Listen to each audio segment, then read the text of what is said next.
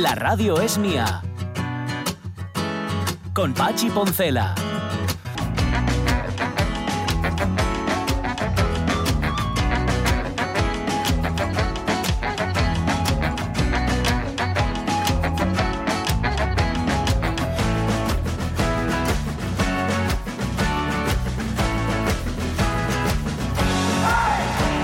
Las 11 y 7 minutos de la mañana están los oyentes ahora mismo dándole vueltas a lo de silbar o no silbar, chiflar o no chiflar, mm, que es otra forma también de llamarlo. Nos están poniendo canciones que silbarían o que silbaron y otras que son de silbar. Estoy pensando, por ejemplo, estoy pensando, no, la música del bueno, el feo y el malo, que nos pone Eh. Rodríguez Rego, o el puente sobre el río Guay. Hombre, ejemplo, pero en tu caso, silbar. en tu caso, Pachi Poncela. El P verano azul. Hombre, Verano azul. hombre, Sí, sí, sí, por sí. favor. Yo le pregunté, además ya se lo pregunté a cara perru, al grandísimo saxofonista, mm, flautista y muchas cosas más, Andreas Pripitz, sí como se rumorea, él fue, él era el tipo que silbaba la sintonía de Verano Azul.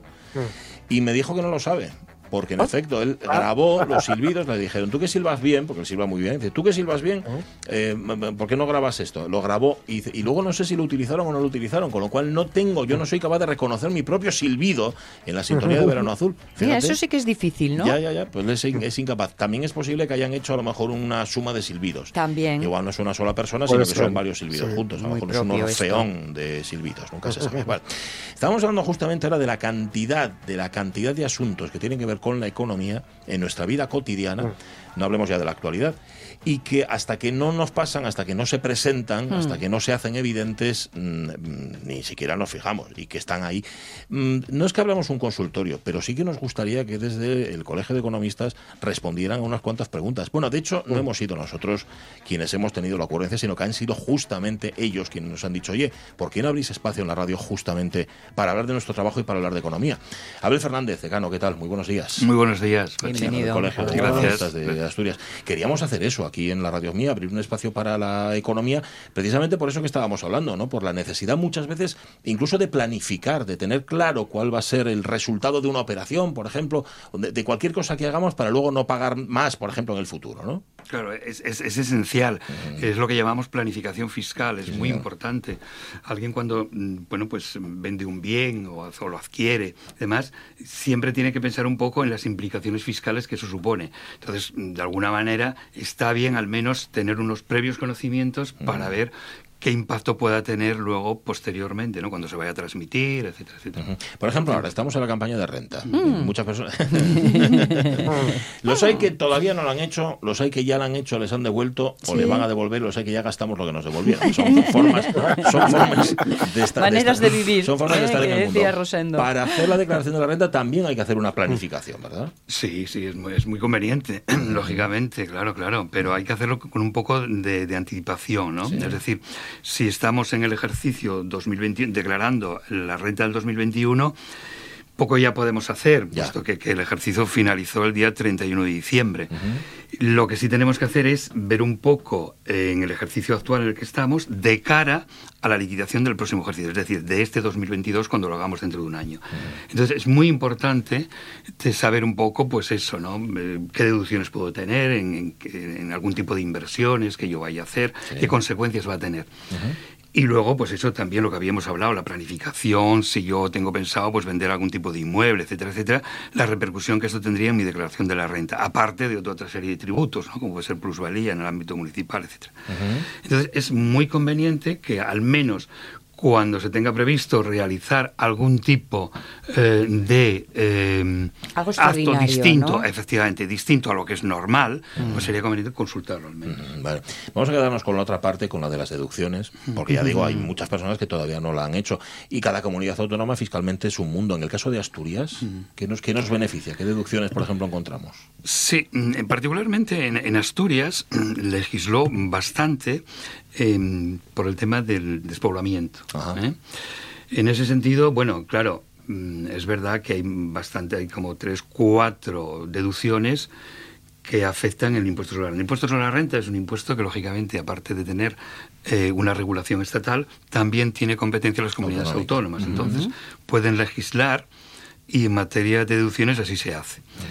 En el tema de Asturias, pues hay, hay unas deducciones, deducciones que, claro, en el tema del número de contribuyentes a los que puede beneficiar, pues lógicamente, fundamentalmente van a ser destinados a aquellas zonas rurales Sí. en riesgo de despoblación. En primer lugar, tenemos que saber qué zonas son. Claro. ¿eh? Bueno, eh, eh, estas zonas vienen reguladas, pues es por, por una... mm, Es, eh, ¿qué es un decreto, no, es una resolución, es una resolución de la Consejería de Hacienda, creo que es del 24 de noviembre y que se publicó el día 15 de diciembre del 2020. Bien, ahí vienen recogidos todos los municipios y todas las localidades de esos municipios a los que serían aplicables este tipo de deducciones. Deducciones. Vale. ¿De acuerdo? mayoritariamente de, de- de- de nuestra geografía pues son pues, pues toda la zona de los Oscos de Boal, eh, Valdés, eh, Tineo, Belmonte, Salas, eh, Teberga, eh, en fin, fundamentalmente. Zona especialmente Eh, zona, despoblada. sí, sí, Si sí, dudo de que mi zona esté o no, ¿lo puedo consultar en algún sitio? Sí, sí, sí, sí. Precisamente voy al BOPA, Vale. 15, 15 de diciembre del 2020. Vale. Y, automáticamente está. ahí aparece en esa resolución publicado en esa fecha. ¿eh? Entonces iríamos ahí a ver si realmente en esa población eh, esta aplicación, esta deducción que se contempla en, en la deducción autonómica en el impuesto sobre la renta de Asturias. Bien. Vale, pues eso, eso es interesante. Sí. Claro, eso afecta a un, a un tanto por ciento de población escaso. Para, Sí, para claro. la mayor parte de la población hay alguna deducción específica aquí en Asturias. A ver. Sí, sí, sí, sí, sí. Tenemos, tenemos eh, varias, varias, varias deducciones, varias deducciones que además tienen, bueno, pues, pues más o menos, Mira la pues, chuleta. pues, pues bastante, Que son- bastante, que sí, son sí, un montón, los economistas, claro, que son entonces me puedo dejar economistas Bueno, me papel. gustaría también comentar, eh, que aparte exclusivamente de las de Asturias, algunas que son mm, novedad este año. Ajá. ¿eh? Ajá, para todos. para todos Vale. y que realmente mm, serían importantes tener en cuenta. Como novedades en deducciones Sí. eh, tenemos eh, unas que son obras que se realizan en las viviendas para incrementar la eficiencia energética. Ah. Es decir, el ahorro. el Estamos ahorro. todos en eso, todos los edificios se están viendo por eso, afectados. por eso es muy importante, muy importante que la gente sepa un poco este tipo de ayudas. Además son ayudas que, bueno, que, que tienen cierta, cierta importancia de- en su cuantía. ¿eh? Porque son ayudas que tienen una deducción de, de- por, por las obras que se realizan de un 20, de un 40 o de un 60%. Bueno. ¿eh? Bien es cierto que en el 2021, de 2021 no serán muchos los contribuyentes que puedan acceder a ellas. ¿Por qué? Porque son mm, obras que eh, tuvieron lugar a partir de una fecha determinada. Y esta fecha es 6 de octubre del 2021. Ah, Vale. vale. Con lo cual, por, por ignorancia y también por, por- por no saber, y por un periodo excesivamente corto, y que no hayan finalizado, pues a lo mejor mucha gente eh, para este año no es tampoco de aplicación. Pero de cara al 2022, incluso al 2023, sí es importante saber y tener Sí. conocimiento de estas deducciones. ¿Vale? Son aquellas que van destinadas pues al ahorro de la eficiencia energética ¿eh? y sobre todo al ahorro de demanda en la calefacción y refrigeración, ¿eh? siempre que se reduzca. ¿eh? Y luego, siempre y cuando se pueda aplicar también algún tipo de eh, calificación de la energía, de- de- del consumo de energía que sean los tipos A o B, ¿no? Esta clasificación Sí. que, que- que todos conocemos. Ujú. Bueno, muy interesante. Bueno, pues sí, Yo es esa, no verdad. obstante, esa me la conocía. Y os digo por qué, porque cambié el baño en mi casa. Digo yo, a ver si por haber hecho obra. Y no se incluía, pero alguien me dijo, un asesor me dijo, oye, sí, ¿sabes que existe esa deducción? Pero me imagino que habrá muchas personas que no lo Sí, conocen, claro, muchos claro, contribuyentes Y, que no lo sepan. y esta Pues- misma pues- mañana hablabas de esos andamios que van a También. cubrir la fachada. Eso Sí, también señor. es eficien- eficiencia energética. Efectivamente, efectivamente. Pues para el año que todo, eso, todo eso hay que tenerlo en cuenta. Sí, sí. Y tener en cuenta también que es muy importante tener un certificado del consumo energético antes y después de las obras, ¿vale? Para vale. que evidentemente ese técnico nos acredite que haya esa reducción de ese consumo. ¿Mm? Entonces es muy importante también tener en cuenta eso. Vale, Pues perfecto. bueno. ¿Alguna más? ¿Alguna deducción más que debamos a ver? O, Eh, no, como, deducciones Vale. a nivel general, a nivel general, esta, esta sería tal. Bueno, hay, hay, hay otras mm, a niveles generales. Pero no tan llamativas, a lo No mejor, tan llamativas. Por ejemplo, los que son arrendadores de, locales y esos locales el arrendatario los tiene destinado a algún tipo de actividad de los que fueron, bueno, pues, pues con el tema de la pandemia fueron realmente, pues, eh, pasaron por malos momentos, como son las actividades de turismo, de, eh, de hostelería, etcétera, etcétera, pues ahí sí pueden deducir como gasto, como gasto, la reducción de la renta, si es que llegó a un acuerdo con el inquilino, para eh, incluirlo como gasto, eh, esa, esa reducción que se mm, estuvo en el primer trimestre del 2021. Quiero decir que también es, es importante a Pues la sí. hora de, de tener en cuenta, ¿no? que hay, hay bastantes casos también que a los que pueden tener derecho eh, lo- lo- los contribuyentes que se encuentren en ese, en ese Tristemente caso. puede haber muchos Tristemente casos, haber sí. muchos, es. Bueno, pues Claro, asesórense. los que claro. no lo hayan hecho, asesórense antes de hacerlo y si no, ya esperen al siguiente Eh, ejercicio. exactamente. Lo que pasa que, bueno, son uno- unas fechas muy determinadas porque esto afecta nada más al primer trimestre del 2021, con lo cual para 2022, pues Ya a lo no. mejor ya, ya, Ya no, ya, ya ya- no. no- tiene Vale, pero nos quedamos con la otra, con la de la eficiencia energética, que es Sí, que nos parece interesante. estamos todos, además. Déjame, déjame antes de despedirle, presidente decano del, del CEA, de- del Colegio de Economistas de Asturias, por cierto, voy a dar la web, por- porque ahí está toda la información, todo lo que os puedan contar, que es sencillísima, colegioeconomistas.com, ahí en el contexto de la información, que nos vayamos a uno de esos territorios especialmente lastrados por la pérdida de población, que es Salas. Salas es un consejo que además conoce bien el decano de- del Colegio de Economistas, de- y que ahora mismo están alicaídos, también en pie de guerra, porque se va, se va Danone. ¿Qué suponía Danone para Salas? Eh, mucho. Danone en el ámbito económico del municipio, pues, pues es la piedra angular, es lo, lo- lo más importante que teníamos. Yo sí, yo soy de Salas y llevo trabajando en Salas 38 años, tengo mi despacho en Salas, con lo cual conozco mm, bastante bien la problemática que esto va a ocasionar. Mm, Es, es un palo muy gordo para, para, no solamente para Salas, incluso para la economía regional. ¿eh? Eh, lo que ocurre es que, bueno, eh, el estar encuadrado en el suroccidente, y este suroccidente, mm, bueno, pues salieron los medios de comunicación últimamente por, por pues, notas y por noticias que no son precisamente de las más favorables, pues casi nos produce casi un poco de resignación, ¿no? Es, es- es- que es lo peor que podemos tener. Sí. Pero bueno, es una decisión que la empresa adopta, es una decisión en el marco de la economía de empresa. Eh, habría que saber exactamente cuáles son la- la- la- las causas y de, si de alguna manera eh, tenemos manera de que se reconsidere esa, esa, Dice, esa posibilidad. dice ¿no? el presidente del Principado que a- a- están manteniendo conversaciones discretas. ¿Hay esperanza? Mm, La esperanza es lo último que se pierde, se suele Vale. decir. Lo que ocurre es que, eh, bueno, yo creo que esto, estas medidas eh, ya vienen pensadas de hace tiempo, ¿no? Y la situación no, no nos favoreció. Es decir, yo, la verdad es que eh, hace un año y pico, en abril del año pasado, tuvimos un desgraciado accidente que fue el tema de, de- del argallo famoso. Sí. que Se cortó la, la carretera, la autovía que se está construyendo, que no sé en qué año se va a terminar, pero bueno, en fin. ¿Fue la gota del vaso? Sí, sí. Llevamos un lastre en el tiempo de 20 años, 20 y pico, no, no sé los años, pero, pero muchos, muchísimos años, que no se está dando solución. Pero no solamente, porque esto trae, trae sus problemas. Y los problemas son que no es solamente Salas, es que también hay otros municipios, Tineo y Tineo, pues eh, hubo gente que apostó muy, muy, muy fuertemente por, por, por esta parte, por esta localidad, empresas con un gran arraigo para fijar población. Y realmente, pues, se consi- est- están un poco, pues, eh, no sé cómo decir, no, no voy a decir cabreadas, pero al menos, no, sé. Desilusionadas, desilusión- seguro. No, eso seguro, eso seguro, y un poco más, y un poco más. ¿eh? Entonces, claro, claro. ¿Y qué, qué sucede? Pues cuando sucede esto y alguien, pues, con un rango importante dentro del estamento político de la comunidad autónoma, dice que el arreglo de este argallo tendrá una solución en cinco meses, es devastador. Es devastador. Esto unido a otras cosas, pues claro, mm, no favorece precisamente, no favorece. Entonces debemos de tener mucho cuidado y tener, yo digo que mm, hay que tener cierto tacto y, y ser muy cautelosos a veces cuando se dan algunas declaraciones. Yo sé que si son por tres vecinos que no tienen mayor repercusión económica, no pasa nada. Pero si estamos hablando que realmente esta repercusión sí va a tener, no se pueden decir esas cosas.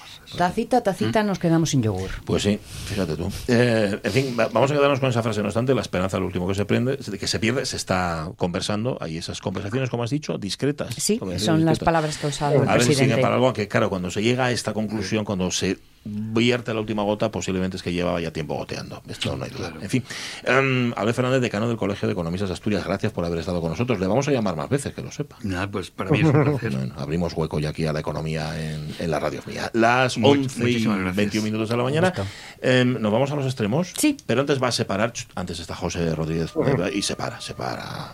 La radio es mía. Siempre que te vi, andaves solo pel camí, les madrenyes desferraes, un paraguón y un callau. Con Pachi Poncela.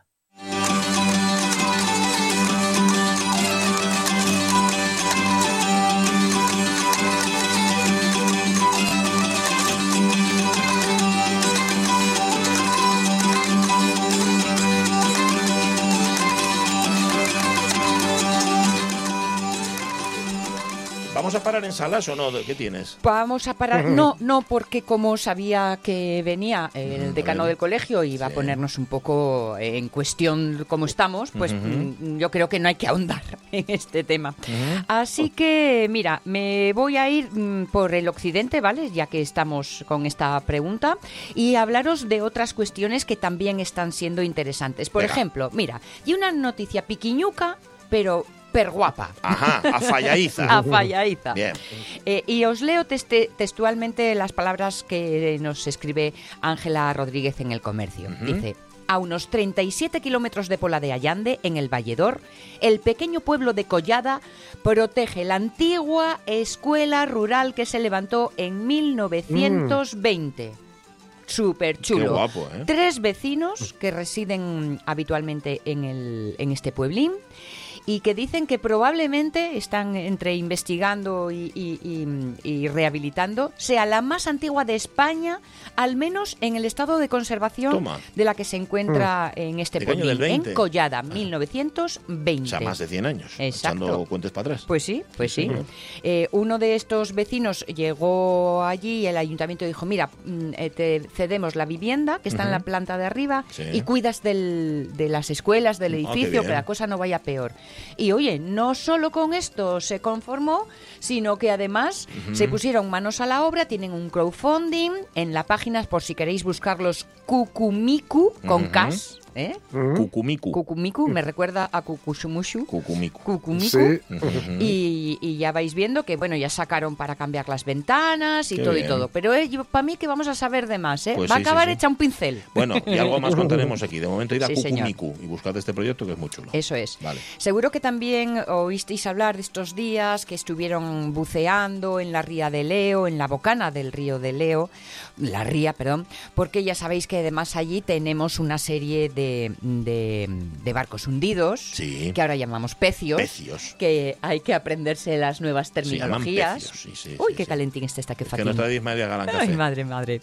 Lo de Galán, qué, qué, qué verdad qué es, bien ¿eh? le queda, sí. apellido, Galán, un galán de esta villa. Bueno, Eh, total, Estas fragatas, que son dos los pecios. que las eh, se perdieron en 1719, pues se echaron un bis una visual Ajá. a ver si eh, estaba todo como seguía cuando Sí. las encontraron, que fue ya en el 2007, Ujú. que lleva unos añinos, Ya ¿eh? o si por el medio de estos años se había hecho algún estropicio. Todo muy bien. ¿Está todo bien? Todo muy o sea, bien, no se metió bien. nadie, no se metieron los ladrones de nada, cobre. nada, ahí, Y mira ¿eh? que tiene- hay cañones y bueno, es- debe estar precioso. ¿eh? Así que hubo una operación conjunta entre la Comandancia Naval de Gijón y la Dirección General de Patrimonio del Principado de Asturias y que todo está muy chuli. Muy bien. O sea, vamos, después de esto, estupendo. Y del Museo del Calamar, Sí, que os que decía. sí, es claro, sí. eh, están esperando que se abra. Lleven desde el 2014 y por fin se va a abrir en la nueva ubicación el 15 de julio. Y en general yo podría decir que va a ser bienvenido por parte de todo el mundo. Ajá. Así, en general. Sobre todo los representantes de los negocios de la zona están va. encantados porque, oye, es un tirón turístico.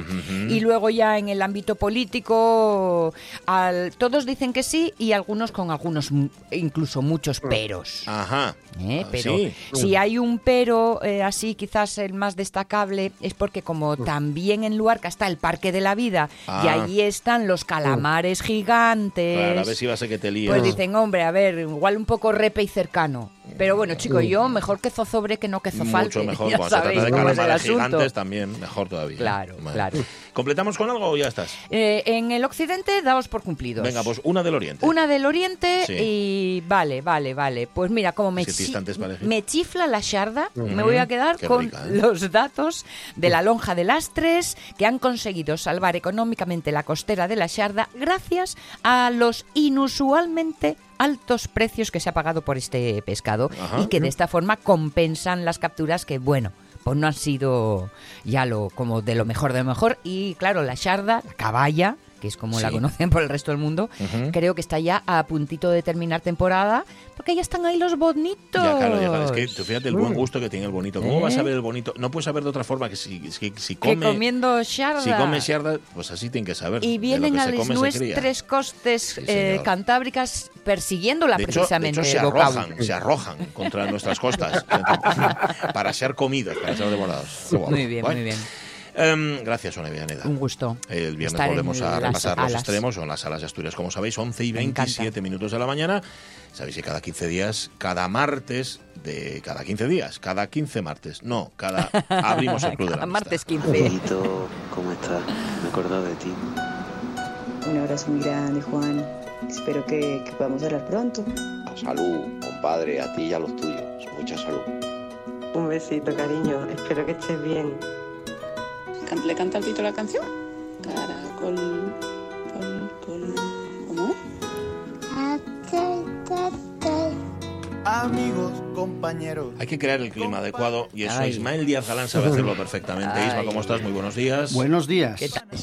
Se notó mi entrada por el olor a café. Sí, Sí. Totalmente, totalmente. No, y porque hueles bien. Ah, Porque además no solo hueles a café. Es una persona, hay personas que huelen bien y personas que huelen mal. claro. como son. Por mucho que se limpie, no. No, no, y por mucho huelen que bien. eches encima, si eches encima la roña del desodorante, no sirve absolutamente para nada. Hueles a roña con desodorante. y Bueno, luego eso- siempre están los insípidos, pero con esos no bueno, esos no jugamos. entramos en, en- en detalles. Sabéis que este es el Club de la Amistad, que es cuando Ismael Díaz Galán parte y reparte y comparte, que eso es lo más importante, a, a su gente. Y la comparte con nosotros, con los oyentes de la radio mía. Y para eso necesitamos a alguien que sea el mullidor. Le falta ahí la persona que tiene que ser el que hace posible que el encuentro, que el encuentro se produzca, que en este caso es oposita. ¿Sí? Es el que nos deja el espacio físico. Sí, que sí, El en aula. que Estamos ahí, estamos en un aula de oposita. Bueno, no sé dónde está ahora mismo Javi Feito. Javi, ¿qué tal? Muy buenos días. Hola, buenos días. ¿Trabajando? Ah. Sí, ¿no? Sí, sí, sí, trabajando. Bueno, bueno, vale. Oye, tengo una pregunta para ti, porque vosotros sois especialistas justamente en oposiciones que tienen que ver con el sector de la educación. ¿Por qué, Sí. ¿por qué compensa más? Bueno, porque igual resulta que no compensa más, pero vamos, tú nos lo, tú nos lo corriges. Hacer una oposición que tenga que ver con educación que cualquier otra oposición. Mira, imagínate que nosotros partimos de la casilla de salida. La casilla de salida es que, claro, tienes que tener una carrera y Sí. si quieres opositar a secundaria tienes que tener el máster de secundaria o FP, ¿vale? Vale. Bien, una vez que tienes eso, eh, lo digo porque hay gente con esos títulos que están opositando, pues por ejemplo, a auxiliares administrativos, a auxiliares del Estado, Sí. etcétera, etcétera, ¿no?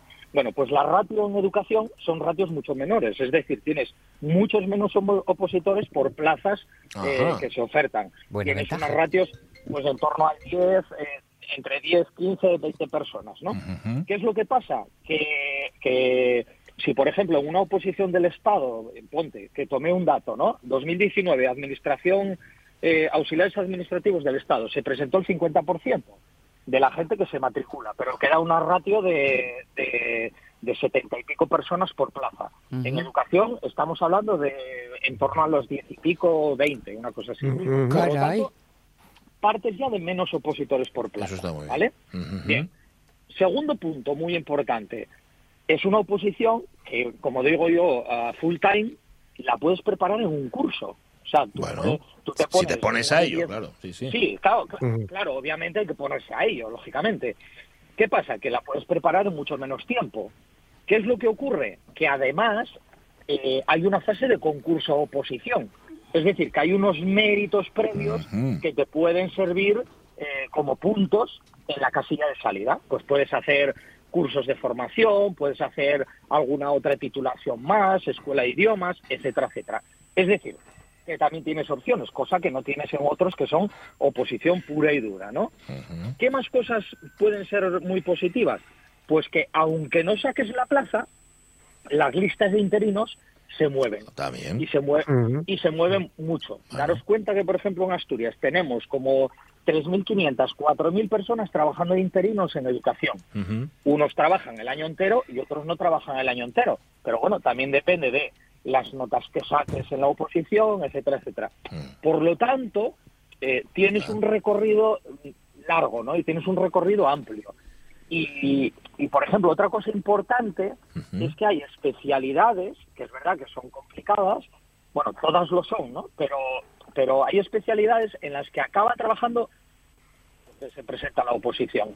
Incluso hay especialidades como pueden ser matemáticas o, o física y química, por ejemplo, o por ejemplo lengua este año en Castilla-León, Sí. que son oposiciones que eh, quedaron plazas vacantes. Fíjate. Entonces, Mm. claro, tú puedes preparar la oposición y luego te puedes presentar en cualquier sitio de España. Que esa también es otra ventaja, ¿no? Bueno, bueno, Porque claro, tú imagínate que presentas oposiciones al ayuntamiento de Llanera, de Siero, de Oviedo, de cualquier sitio, ¿no? So- Son oposiciones para ese ayuntamiento. Te vas a otro, puedes tener una parte común, pero en este caso, la única diferencia que tenemos es, bueno, pues una parte didáctica, pero que es amoldable, porque al Sí. final hay unos currículos nacionales y, y al final la ley es igual para toda España, aunque tenga diferencias en cada comunidad autónoma, ¿no? Pero, pero son así. La base es la modo, misma. Claro, grosso modo son ventajas que, que, que se tienen, ¿no? Porque al final, ya te digo, Ah. es que hay especialidades en las que todo el mundo acaba trabajando por la especialidad. Bueno, una avalancha de consultas estoy recibiendo ahora mismo en Oposita. Vamos, te lo digo porque ha sido tan, ha sido tan convincente y además has dicho tantas ventajas que ya estoy lamentando no haberme presentado en su momento. Subrayemos las condiciones previas, claro. Sí, a ver, claro, tienes que ponerte y sobre todo, Javi, hay que ponerse en manos de quien sabe y en este caso sois vosotros. Oye, es que hacerlo por tu cuenta igual igual te sale más complicado. Mira, yo te digo una cosa. Nosotros si tenemos un plus en Oposita es, eh, eh, aunque está mal que lo diga, es una parte de la experiencia que puedo tener yo a la hora de orientar a una persona para presentarse a una oposición a otra, a una especialidad o a otra.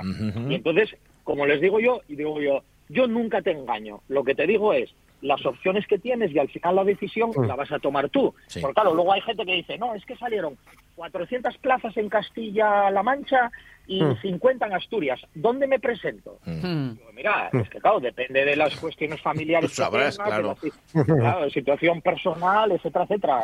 Ahora me viene un rapacín que no tiene ningún, ninguna atadura de ningún tipo. ¿Qué tal? Digo, mira, pues Vete a Castilla-La Mancha, chaval. vete, vete donde puedas. Bueno, también luego la, la la ratio cambia, ¿no? La ratio Sí. cambia. Pero es verdad que cuantas más plazas salen, Sí, más señor. oportunidades tienes de sacarlas. Sí, señor. Buscad más información en oposita.es. Oposita con dos T's, ¿eh? Oposita.es, que es nuestro anfitrión en este Club de la Amistad. Javi Feito, dejamos que sigas trabajando. Un abrazo y un Bueno, placer siempre. ¿eh? Muy bien. Gracias a vosotros. Cuídate, Un abrazo. cuídate. Salud, hermano. Oposita.es. Eh, a Ismael ya lo hemos presentado, y a Ismael ya lo conocéis, pero a nuestro invitado, bueno, a nuestro invitado también lo conocéis. También, no obstante, también. por- yo creo que a él más por su música lo conoceréis, seguramente. ¿eh? Luego vamos a hablar de este disco. El otro día, ¿os acordáis cuando hablábamos de letras? Tú no estabas, cuando hablamos de letras asturianas y había quien nos decía, yo, fíjate, una letra en asturiano, la versión del Hurricane Ah. de Bob Dylan hecha por Toli Morilla. Fíjate, ahí está, mira. Del piso de arriba, viene Patti Valentine. Yo creo que ya la, el que en un mes, la segunda vez que se pasa Toli Morilla por este programa, vamos a hacer Y, y pasa, una placa. y Que- pasa pocas. Y pasa para lo debería- que debería es, pero. Sí, hoy no sí. traigo al músico, que nunca se sabe distinguir si la persona es el músico o el músico la persona. Hoy traigo a la persona que es amiga. Sí, señor. Que el, el jueves pasado estuve viéndote en Más Moderna que Londres. Ajá. El reportaje documental de sobre los 80 en Oviedo. sí. Y como no, salía Raza del Ático, indudablemente, querido. Sí, voy a pulsar el botón de tos primero. No funciona. Lleva jugando con él desde que llegó. te Pero te voy a decir no una cosa, no funciona. Pero da igual, hombre, no hay quites la ilusión al guaje. Ya, ya en el 82 no funcionaba tampoco. No, Hasta ¿eh? ahí tosimos, tosimos todo lo que nos dio la gana. 82, ¿me estás diciendo en serio? Eh, Entonces tú que empezaste con, con 10 años en la música. En no, yo empecé, hombre, en el 82 todavía, yo creo que no, no teníamos la raza del ático todavía, se estaba gestando todo. Mm. Y yo creo que estaba eh, tocando con un trío de, de- de músicos de Turón. O sea, el trío, yo formaba parte del trío, quiero decir, eran dos de Turón y uno de Oviedo. Tú eres Y el de Oviedo. y los nombres lo mejor. ¿Cómo se llamaba ese, ese grupo de tres? No, eso fue después. Ah, eso fue después. No, no, no. Es que me enseñó Era la foto donde salió porque eh, la raza del ático éramos era Toli, Chiri, Pachi, ¿no? Entonces, mundo- sí. entonces mundo decía, oye, vosotros no sois de aquí, ¿no? Que sois, sois los guays.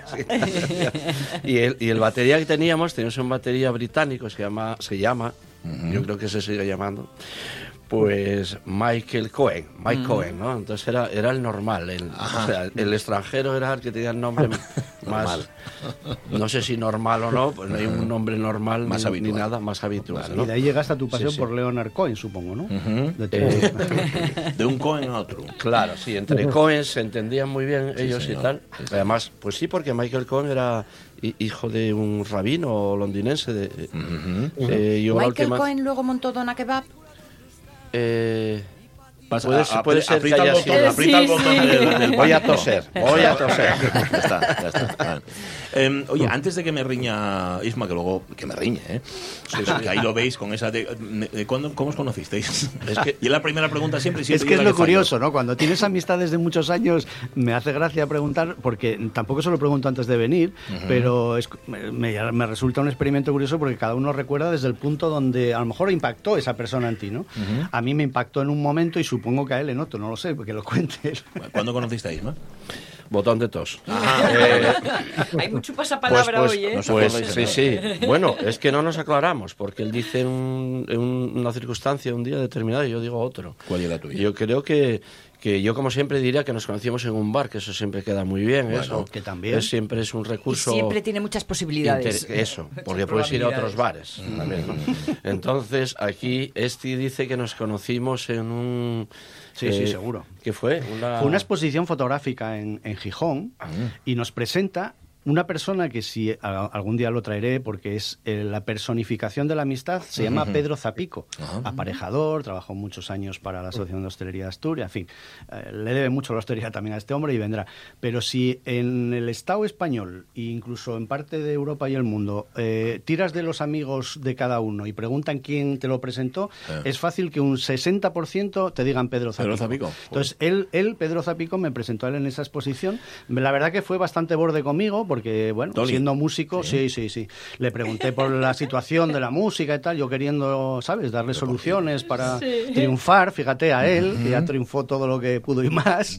Y fue bastante borde. Pero bueno, me atrajo el personaje, digo, joder, detrás de ese borde cabra, ¿no? Ajá. Y había mucha tela, sí. Sí, ¿no? Y luego sí, ya nos conocemos, bueno, nos volvimos a juntar en muchos más sitios y ahora es hermano de vida, pues nos vemos. En la exposición de. Pues fotografía, la exposición, ¿había fotos creo- tuyas? Y yo creo que debía ser una exposición de la Esa que de se Ciudad hace donde el puerto, no, no, que dan siempre el premio a la mejor fotografía, Ah, ¿sabes? Bueno, pues sí. Ah, la de la asociación. Sí, Eh, de y había muy fotorevistas. chula, sí, sí. Y fue una cosa que me impactó, pero luego al final me quedé con... Claro, pusiste de serio en la primera pregunta y Sí, asustaste. Sí, sí, ahí, sí. sí. Es una cosa que No, me pasa es que, claro, yo creo que, que cometió el error, ese gran error, Mm. de, de- de preguntarle a uno, a un músico, que, que- que- qué tal la música. ¿no? Mm. Dice, hombre, ¿qué, tal la, ¿qué tal la música? no, yo siempre digo, la música estupendamente. Yo, Otra desde, cosa soy yo. desde el primer camarillo aparecido en el Pleistoceno, la música estu- estupendamente, pero pregúntame cómo estoy yo, cabrón. Los músicos sí que están jodidos. Bueno, pues por empezar, ¿cómo estás tú hoy? ¿Cómo estás? Yo muy contento hoy, la Sí. verdad. ¿Estás Sí. contento? Estoy con- realmente contento. Le pasa sí. que nos juntamos también. Es verdad. Eh, sí, pues nada, fíjate. Yo estoy, Es pues estoy ahí, pues con Pedro Zapico, que lo acaba de, de nombrar. Un saludo, Pedro. Con Pedro Zapico, pues estoy pasando una temporada con él. Eh, pues acabo de cambiarme de casa. Acabo de encontrar una, una bordilla que me gustaba mucho ahí en, en Gijón, todo muy modesto, muy bohemio, así como del siglo XIX, principios del XX, pero con wifi, ¿no? Entonces, dices tú, bueno, pues así, sí, Entiendo todo. ¿eh? Claro. Eh, Os, Y- y- os veo toca- os veo tocando mucho a, a Meren y a ti. Mm, Sí, lo sí, esta- haciendo- tenemos esta temporadina que hay Sí, sí. conciertos. Ujú. Esta semana tenemos dos, estuvimos el domingo también tocando y vamos avanzando en el, la formación que estuvimos eh, eh, aquí en el programa, estuvimos hace muy poco sí, en sí, directo. Y, y nada, estamos avanzando en esa formación eh, 2x4, que yo la llamo 2x4 porque somos dos, pero sonamos como Valéis cuatro. por cuatro. Eso, eso es, ver- eso es verdad. Tú, tú ya los escuchaste, Isma, y sabes, y sabes cómo suena. El otro día, cuando estuvimos en la Nueva Zamorana, Sí. era impresionante. Sí, sí, que es que sí. dais, un, dais el pego.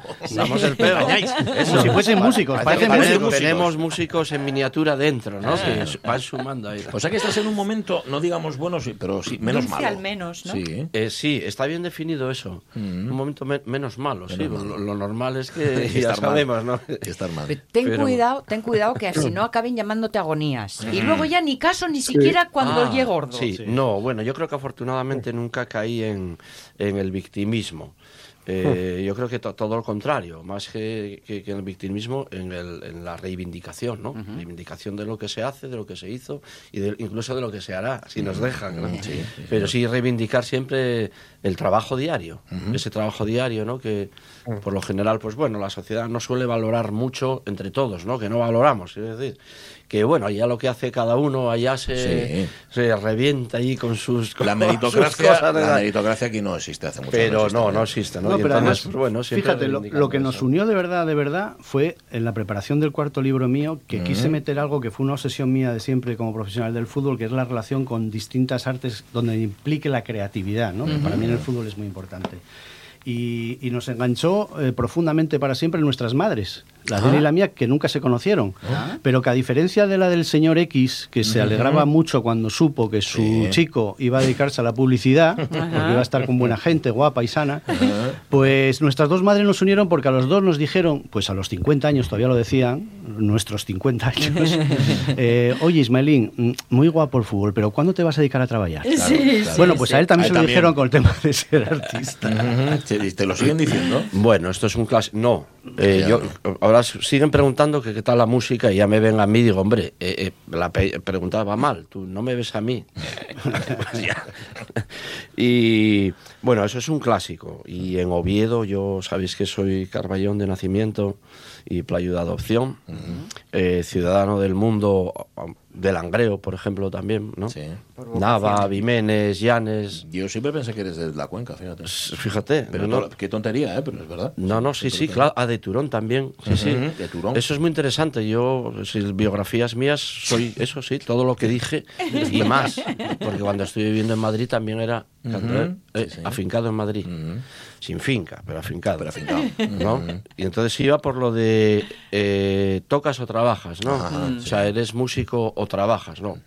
Pues bueno, sí, una cosa difícil siempre, todavía en España sigue siendo así, que, eh, bueno, es difícil que entender esto de que es alguien que se dedica eso a hacer melodías, sonidos, ¿no? Construir letras, textos que quieren decir algo o no quieren decir nada. Simplemente es diversión o lo que sea, ¿no? Y ese espacio que, que, que, que uno ocupa, pues es un espacio aéreo, eh, intangible, ¿no?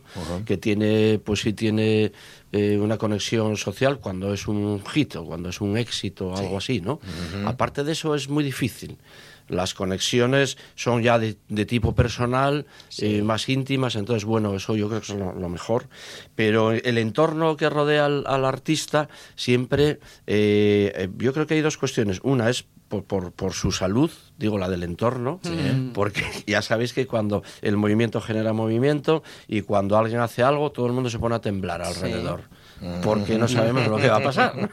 O sea que tienes un entorno digital, es decir, o todo o nada, o uno o cero. Sí, bueno, esto, esta profesión es así. Sí. Es, ser, es así. ser clase media en el arte, en la creación, en la música, es, es muy complicado. O sea, Es- es muy complicado porque no te, porque no te valoran, no es te, no te complicadísimo, aprecian. es- eso es, y es la, la mayor parte de la gente. Es decir, es la mayor el, el 90, más del 90% de los artistas de todas las disciplinas vive eh, como puede, por temporadas mejor, temporadas peor, temporadas fatal, pero siempre manteniendo una, pues, una vida más o menos desde el punto de vista económico, pues normal, como si, no sé, Sí, como como, como, como, por ejemplo, como Pachi Poncela, que trabaja en la radio. ¿no? Estamos ahí. Cuidado, no mandan ahora. luego Es decir, también una vida normal. tío. los misas Es un trabajo. Yo eh, una vez me preguntaron, si te preguntan a veces, oye, pero sigues tocando. Y de ahí, esa es otra pregunta también. ¿Sigues que- tocando, te dicen? Si- Sigues tocándote. Ah. Digo, sigues, to- sigues to- sigues tocando Nos. los tal, instrumentos. Sí, yo también. Sigues tocando. Dices, claro, es que no, no se deja. No sé. no es Perdieron- tan difícil. de perdieronte de comprender, vista. Es que este tipo escribió, escribió una vez, uno es infinitamente más lo que siente y lo que tiene por defecto que lo que piensa. La vocación artística es solitaria. Se siente y se piensa y se confunde muchas veces con el, ego- el egoísmo, pero yo creo que debe ser amor, puro amor. ¿Qué otra cosa puede ser lo que hace seguir hasta las últimas consecuencias hacia el abismo de la muerte o hacia alguno de los tres dragones con nombre femenino, la pobreza, la soledad o la locura. Mm. Léanse La pasión según Mauro Ala- Aladro. Él dice que no, yo creo que es Mm. un poco biográfica y la escribió el señor Toli Morilla con un prólogo de excepción que hace leer también hasta el prólogo de este libro, que es un tal Jaime Poncela. Ujú, Sí, señor. Dos, dos primeros espadas. Qué bonito Em, eres, hijo. Con lo cual lo haces, por- lo haces eh, es, es, por- es como descubrir un amor del que también te puedes desencantar, porque los amores sabes que van evolucionando. ¿En qué momento, si es que lo hubo, te desencantaste de, de- de tu pasión, de tu amor por el, por el arte? ¿Hubo desencanto en algún momento?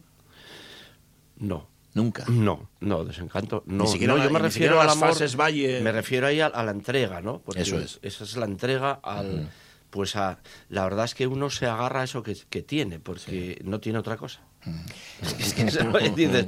Pero hay algo más. Dices, no lo sé, pero yo no veo Yo- más. yo- Eso Lo que le pasa a las claro. pasiones, Toli, es que son inevitables. Es que no se eligen. Es que vienen selladas Es- es en el que- es que es corazón eso, yo- y uno se tiene que entregar Es o eso. sufrir toda la vida. Es eso, yo me di cuenta que, que a mí me, me- me había tocado eso de coger una guitarra el primer día y hacer tres canciones. Los otros no lo hacían y, y yo lo hice, ¿no? Y, y- y hacer canciones todos los días, pensar en los acordes, pensar en las... Pero todo el día así, o sea, que la cabeza Mm. va así y dices tú, oye, a mí no me dieron opción, ¿qué quieres? ¿Ingeniería? Esto no es una ¿Quieres, chispa. eh, Sí. Yo qué sé, locutoría, lo que sea. Dices, no, yo es que me, de- levanto por la mañana, cojo una guitarra y digo, Hmm. yo esto lo entiendo. Pero no te preguntas por qué lo entiendes. Bueno, entonces ya dices, esto es una locura, ¿no? Lo entiendo. Y, y- y de repente encuentras una forma también de estar en el mundo, de ganarte la vida y además que no molestas a nadie. Y sin pedir recursos al Bueno, Estado, eso, ¿no? eso de que no molestas a nadie, Sí. eso de- si, si tú dices no, cuando claro. vas a sacar algo, al- a alguien que empieza a ponerse nervioso, en el momento en el que estás arriba empiezan a mirarte mal y están esperando a que estés en la otra fase, en que caigas, porque Sí. eso también lo viviste en el Pues mundo la ¿no? envidia. Sí, Claro. sí. Y bueno, ahí viví de todo. Incluso esta semana fui, Pero esta semana es bonito. fui ¿Qué te hasta vetado por ser socio de la Sociedad General de Autores. Y lo Ay, sí, es verdad. prensa. No quiero redundar ahí más, ya, ya es una cosa que ya Ah, pasó. no, no pero- quieres, no quieres contarlo. pero hasta ahora no, salió lo todo público y tal, Ah. no quiero eh, redundar ahí, pues no merece la pena, Vale, no, vale. no quiero tampoco darle más bombo a la cosa porque, en fin, viene fruto de la ignorancia, ¿no? que es lo que nos rodea generalmente, desgraciadamente, el desconocimiento de, de- de las cuestiones, sobre todo de los detalles, porque conocemos las, eh, la- los ámbitos de forma general y opinamos en función de las informaciones que nos llegan, pero nosotros no tenemos una información clara si no la buscas y, Sí, claro, y- y- si no te molestes. entonces, si no conoces los detalles, si no conocemos los detalles, eh, no sabemos nada, no tenemos ni idea de nada. Entonces, bueno, en este asunto siempre de las autorías, los autores, los artistas, letristas, cantantes, etcétera, por lo general es un mundo muy opaco en el que se sabe muy poco, ¿no? Y, y- y la verdad que, no sé, supongo que en lo demás tampoco sabemos mucho, No, ¿no? sabemos mucho, Pero no. si hay una especial fijación con estos temas, ¿no? Porque es, es esta, esta cosa sorpresiva, esto que nos sorprende al ser humano, y dices, pero ¿y este de dónde lo sacó? O sea, Sí. es que ya sí, ¿no? Dice, pero ¿y este, este qué? Pues este ya- ya nació enfrente de mí, allí, ¿no? Compra el pan allí. Uy, otro- ¿cuántas veces se dice el- eso? Te estoy conociendo yo cuando era pequeño. Eso, era ¿cómo va a ser músico? ¿Cómo va a ser Como- músico? Si como si fuera, como si fuera un Sí. demérito el Sí. hecho de que yo lo conozca. Claro, claro. Y entonces un día, pues te vieron mamau. Tal, y dicen, mira, este ye, ye como yo, no, peor. Yo peor que yo. Que tú uno, uno mismo no se ve mamado, ¿no? Sí, sí, claro, no, cuando Y eso sobre- no ves. y sobre todo por- así a grosso modo. Sí, sí, no, está bien que- explicado. que- que es- Y, y sobre todo por la finalidad de la profesión, ¿no? Por Mm. eso hablábamos tanto, porque cada vez que él habla de música o de creación o de éxito tal, yo hablo, o sea, lo escucho en torno a fútbol, que es mi, mi pasión. Eh, y, y convergemos también en la idea de que los que trabajamos en algo en lo que los demás van a divertirse, Ah, no debemos también. de considerarlo profesión, sino divertimento. Cuando no saben las horas que este señor echa, pues a veces viendo una flor o haciendo la foto que no os fijasteis en tos o llamada eh, o a nosotros desde no sé qué ángulo. Es que es fotógrafo también. Sí. Y como él dice, su proceso creativo es a veces pasear por Gijón o por Claro. donde esté porque de no sé qué le surge la idea. ¿no? Bueno, esto se lo dices a cualquier mortal que vive en este capitalismo feroz de tanto dices, tanto produces y dices tú, hostia, pero ¿y eso qué te produce? Bueno, pues produce una canción que te hace abrirte el alma o serenarte o, o enrabietarte pues años después igual. Lo malo es que ese capitalista también llora con sus canciones preferidas. también, no claro. se da cuenta de eso. Ese es su dolor. Cuando todos salimos a, a respirar, respirábamos con música en los balcones. ¿Quién la hizo? Es verdad. es verdad. ¿Quién Sí, la hizo? ¿Quién tuvo que tener ese proceso creativo? Sí, señor. Pues gente como el señor Toli. Ujú. que Oye, tenía que estar subvencionado por el Estado. para alegrarnos viendo. el No, corazón. no, ya te estás Nacho, no te rías y, y pon leña al fuego. Ya te estás, ya te estás viniendo arriba. Eh, déjame que te haga una pregunta. Es que esto, yo creo que lo hablé con Jorge. Me da la impresión de que era contigo, Jorge. Me- A Tony Moría es un tipo que lleva creando música y haciendo canciones desde hace muchísimo tiempo y al que se le recuerda por sus versiones de Dylan. ¿A ti las versiones de Dylan te beneficiaron o te perjudicaron? Es decir, tener ese pico tan alto, dice, este tío, jolín, el propio Dylan ¿eh? le dio el permiso para hacerlo. ¿Cuánto, te- cuánto tapó el resto de tu, de tu tarea, del resto de tu labor como músico? Bueno. No esperabas esta, ¿eh? Eh, Tampoco será la sí, primera me vez que alegro. lo Dale al botón de la tos y ya está. Vale, ya está. Tosemos. Me alegro de que me hagas esa, pregunta, ¿no? Bien. Pues vamos a ver, mira, yo cuando, eh, eh, cuando estaba con el proyecto de Dylan, digo, bueno, me van a dar los permisos, me los van a dar sí o sí, y me los dieron, ¿no? Y yo pensé, nada, ahora viene la siguiente fase. Uno, cuando me llegan los permisos estaba solo en casa y no se lo podía contar a nadie, ¿no? Como el chiste aquel. Sí, Ahora, sí, sí. Entonces digo, ¿y a quién llamo yo?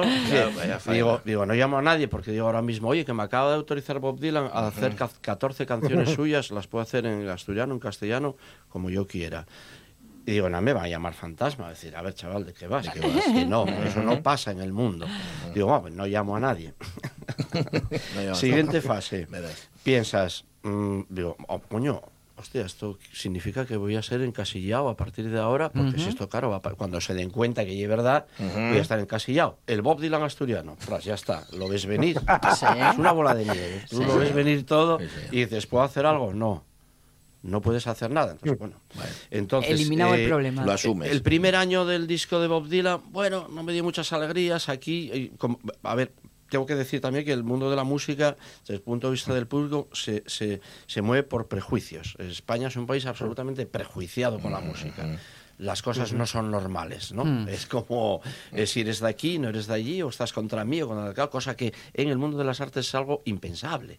No, no se puede Sí, ver encaja, así esto, ¿no? encaja mal, es verdad. Es que no Sin se puede ver, embargo- ¿no? Que, pero es que esto no es respetable, el qué no es respetable, qué es moderno, qué es más moderno, qué es mejor, que es, eso es totalmente absurdo, ¿no? La Entonces, dictadura de lo pues en cool. ese terreno eh, eh, pensé, como siempre me estoy perdiendo, porque tengo mucho No, no, que no, pero vas bien, vas bien. Vamos en las fases entonces Dylan. me- me- Tienes claro, cinco fases minutos. Segunda digo, fase, ¿eh? segunda fase, piensas, voy a estar encasillado, voy a ser el Bob, Dylan, el Bob Dylan asturiano, y me van a conocer por eso, porque es lo que suele ocurrir. Eh, normalmente, pues sabemos que como público en general, ¿eh? nos incluimos todos, pues conocemos a mu- muchos artistas por una canción. Sí. Una. Sí. Una puñetera canción. Sí. Y eso resume ya su vida, su carácter, su personalidad, su mujer, sus hijos, Todo, todo, todo. lo que hizo en la vida por una canción que a lo mejor ni siquiera es de él. Ajá. ¿eh? O ni siquiera le Entonces, gusta. Claro, teniendo en cuenta eso y conociendo, yo trabajé como autor también y vi muchas cosas. He visto cosas que ustedes jamás han visto. Más allá de Orión. ¿eh? y entonces pues me di cuenta de todas esas cosas y empecé pues digo, pues nada, a- al chaparrón. Un año después fue muy simpático. Yo escribí un relato de cómo fue el proceso de solicitud de permisos, lo que yo viví interiormente con Bob Dylan, cómo fue el trabajo y las puertas que se cerraron una vez teniendo todo eso, que era increíble, ¿no? Por ejemplo, Radio Nacional de España, Radio 3. Yo tardé un año en conseguir que sonara en Radio 3 y sonó por una casualidad, que no os lo vais a creer. ¿Por? Pues porque eh, un familiar de- del director de Radio 3 de aquel momento, te lo voy a decir, Diego Manrique, Ah. eh, pues estaba de vacaciones en Asturias. Mm. Pasó por un, sitio de Asturias en bicicleta, vino en bicicleta y se encontró un- un- una casa rural que te vendía discos de música asturiana y estaba el disco de versiones de Bob Dylan. Y el, el chaval pensó, esto le va a interesar a mi padre. Su padre ya lo tenía, lo había mandado a mi oficina un año antes. Radio Nacional de España lo tenía, no hubo interés. Entonces le- su hijo le lleva el disco y a la semana siguiente empieza a sonar en Radio 3. Y me llaman, oye, que está sonando en Radio Nacional de España. Entonces eso a mí me dio una visión de lo que era el conjunto, porque yo hice mi trabajo en mi oficina, que soy yo, hizo el trabajo de promoción, lo hizo todo, pero fue una casualidad, absoluta casualidad, que ese disco sonara a nivel nacional. Pero fue todo un Cuando poco- empezó a sonar a nivel nacional, Entonces ya me empezaron a hacer más caso y dijeron, coño, esto del Toli, va, parece ser que era en serio. y Ajá, tal, si ¿no? suena en Radio Coño, 3. si suena en Radio 3 y tal. Pero yo todo un poco contrapronóstico, Toli. Porque mm, mira lo de Bob Dylan, ah, no te lo van a dar, no te lo dan. Cayó. Cayó. Eh, unos que dicen que no y acaba por la puerta de atrás entrando el disco. Entrando. Contrapronóstico, pero fue Totalmente.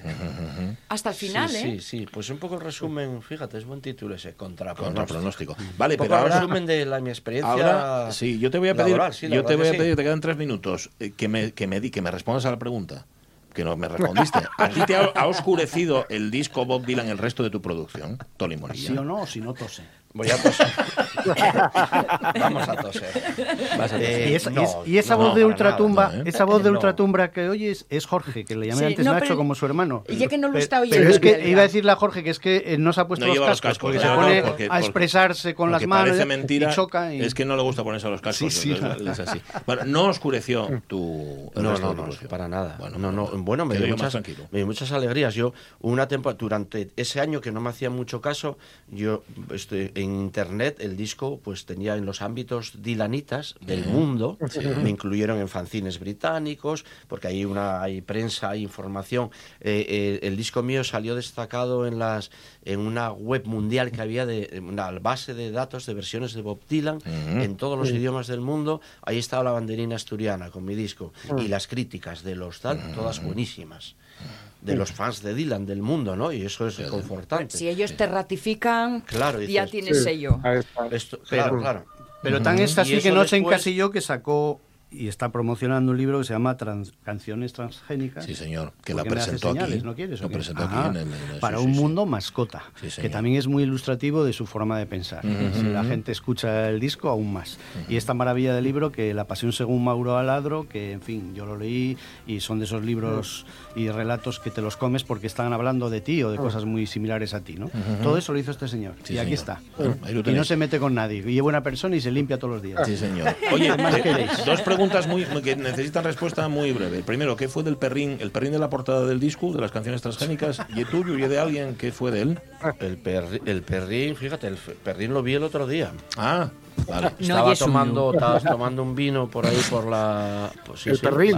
Va, va con el. Y fue a pagar los derechos de autor, ¿no? Fuiste a pagar los derechos de autor Eh, a la foto, ¿no? Bueno, yo soy. Sí, le hice un contrato. Al Chihuahua, un contrato. De exclusividad. Exclusividad. Sí, sí. Vale, y esa- nada, está encantada. está bien, ¿no? Era perrina, es perra. Ah, es sigue siendo perrina. Vale. Muy y, perra y la, ella. y la última y pregunta. ¿De Toli de dónde viene? Toli viene de Antolín. Vale, ya está. Es que tenía duda, una duda. No sabía por qué. Te, dónde te el dije, Toli, que te traía a un programa intelectual. Sí, señor. el- el espera, espera, que tienes 30 segundos. Las ¿De dónde viene preguntas de Antolín? para el final. Ujú. An- Antolín es un, un- nombre que viene del, del Santo Antonino, Mm. un santo italiano adolescente, Santo Antonino, Ajá. Santo Antolino, San Antolín. El culto entró a la península ibérica por el Mediterráneo y llegó hasta Asturias. Ujú. Palencia tiene como patrono a San Antolín el 2 de septiembre. Bueno, nosotros y en tenemos Asturias playa. tenemos la playa de San Antolín de Bedón, el antiguo señor. monasterio, Ah, la verdad. iglesia cerrada al culto, Y el San mitin. Antolín de Ibias.